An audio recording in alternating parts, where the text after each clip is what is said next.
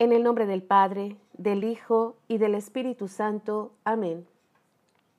Del Evangelio según San Mateo. Gloria a ti, Señor. En aquel tiempo dijo Jesús a los sumos sacerdotes y ancianos del pueblo. ¿Qué les parece? Un hombre tenía dos hijos. Se acercó al primero y le dijo, Hijo, vete hoy a trabajar en la viña. Él le contestó, no quiero. Pero después recapacitó y fue. Se acercó al segundo y le dijo lo mismo. Él le contestó, voy, Señor, pero no fue. ¿Quién de los dos hizo lo que quería el Padre? Contestaron, el primero. Jesús les dijo, les aseguro que los publicanos y las prostitutas les llevan la delantera en el camino del reino de Dios. Porque vino Juan a ustedes enseñándoles el camino de la justicia y no le creyeron. En cambio, los publicanos y las prostitutas le creyeron. Y aún después de ver esto, ustedes no recapacitan ni creyeron. Palabra del Señor. Gloria a ti, Señor Jesús.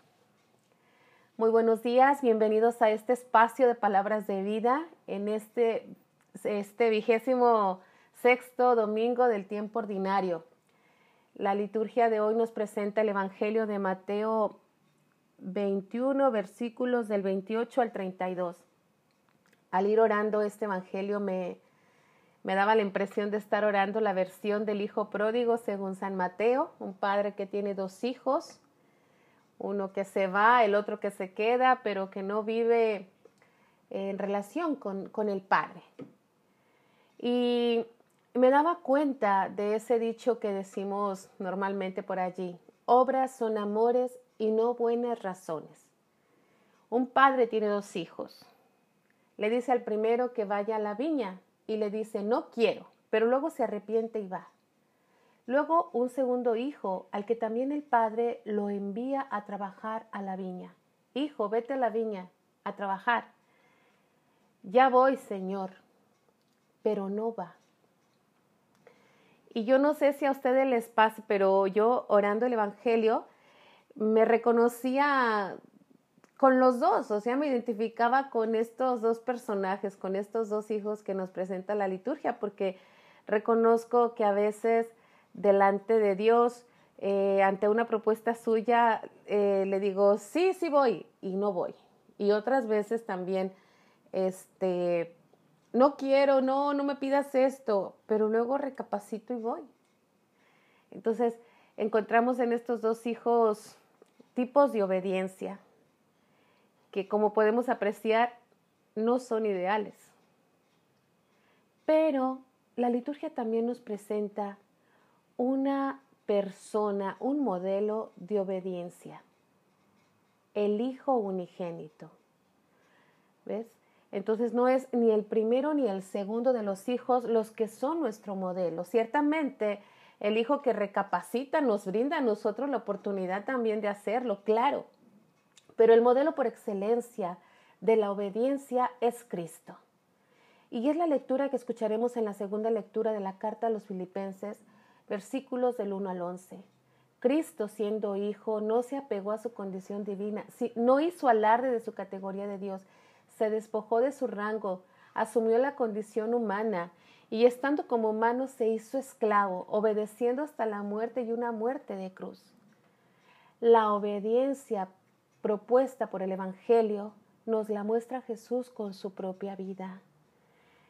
El Evangelio que escuchamos hoy es una llamada a la obediencia a Dios.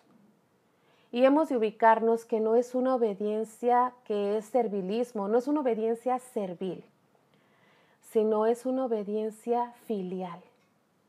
Vemos en el Evangelio cómo el Padre se acerca a los hijos y usa este término, hijo. Hijo. Con los dos usa el mismo término.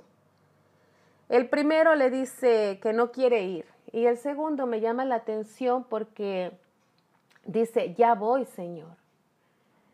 Pero le falta esa relación filial. Si no tenemos una relación filial, amorosa y cercana con Dios, sus mandatos nos van a parecer que nos matan, que nos quitan la libertad, que nos quieren oprimir. Se puede vivir la obediencia a Dios solamente desde el reconocernos hijos, porque eso somos, porque Dios cuando se dirige a nuestra vida nunca nos trata como siervos. Y Jesús nos lo va a reiterar en el Evangelio cuando nos dice, yo no los llamo siervos porque un siervo no sabe lo que hace su Señor. A ustedes los llamo amigos porque les he dado a conocer todo lo que aprendí de mi Padre.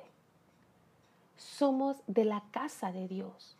Y en realidad trabajar por la viña de Dios, guardar sus mandamientos, es lo que nos hace a nosotros bien ese padre mandaba a sus hijos a trabajar, la herencia que ellos iban a cultivar era su, la viña, era su herencia, era su, su don del padre para ellos.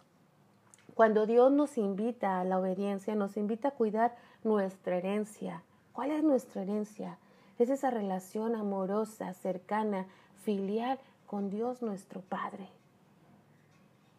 Esa experiencia de sentirnos hijos amados y que sus mandatos, ese ve a la viña, son mandatos que a nosotros nos dan vida. Los mandamientos de la ley de Dios, por ejemplo, honrarás a tu padre y a tu madre. Amarás al Señor sobre todas las cosas, que es el primero, pues amar a Dios siempre será correspondencia porque Él nos ama primero. Honrarle, amar a nuestros padres. Yo no sé quién de nosotros puede sentirse feliz si un día se pelea con sus papás. Yo no sé quién puede decir, ay, qué realizado, qué realizada me siento porque me he peleado con mis papás y vieras todo lo que nos hemos dicho. Pues no, esa persona está mal de la cabeza si se alegrara. Los mandatos de Dios, ese ve a la viña es cuida tu herencia, cuida esa relación filial con Dios y esa relación también con los demás.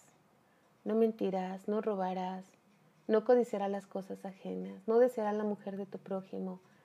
Todos estos mandatos son vida eterna y guardándolos custodiamos nuestra herencia, nuestra relación con Dios. Pues pidámosle hoy a nuestra mamá María, la Virgen que enseñó a Jesús a decir sí. Jesús dice en la palabra de Dios, no es sí, luego no. Jesús es siempre sí. Y ese tono lo aprendió de la Virgen. Pidámosle a nuestra mamá María que nos enseñe a ser como ella, a ser obedientes al Padre, a decir un sí con nuestra vida para custodiar esa relación filial que nos da dignidad, que nos da alegría y esperanza.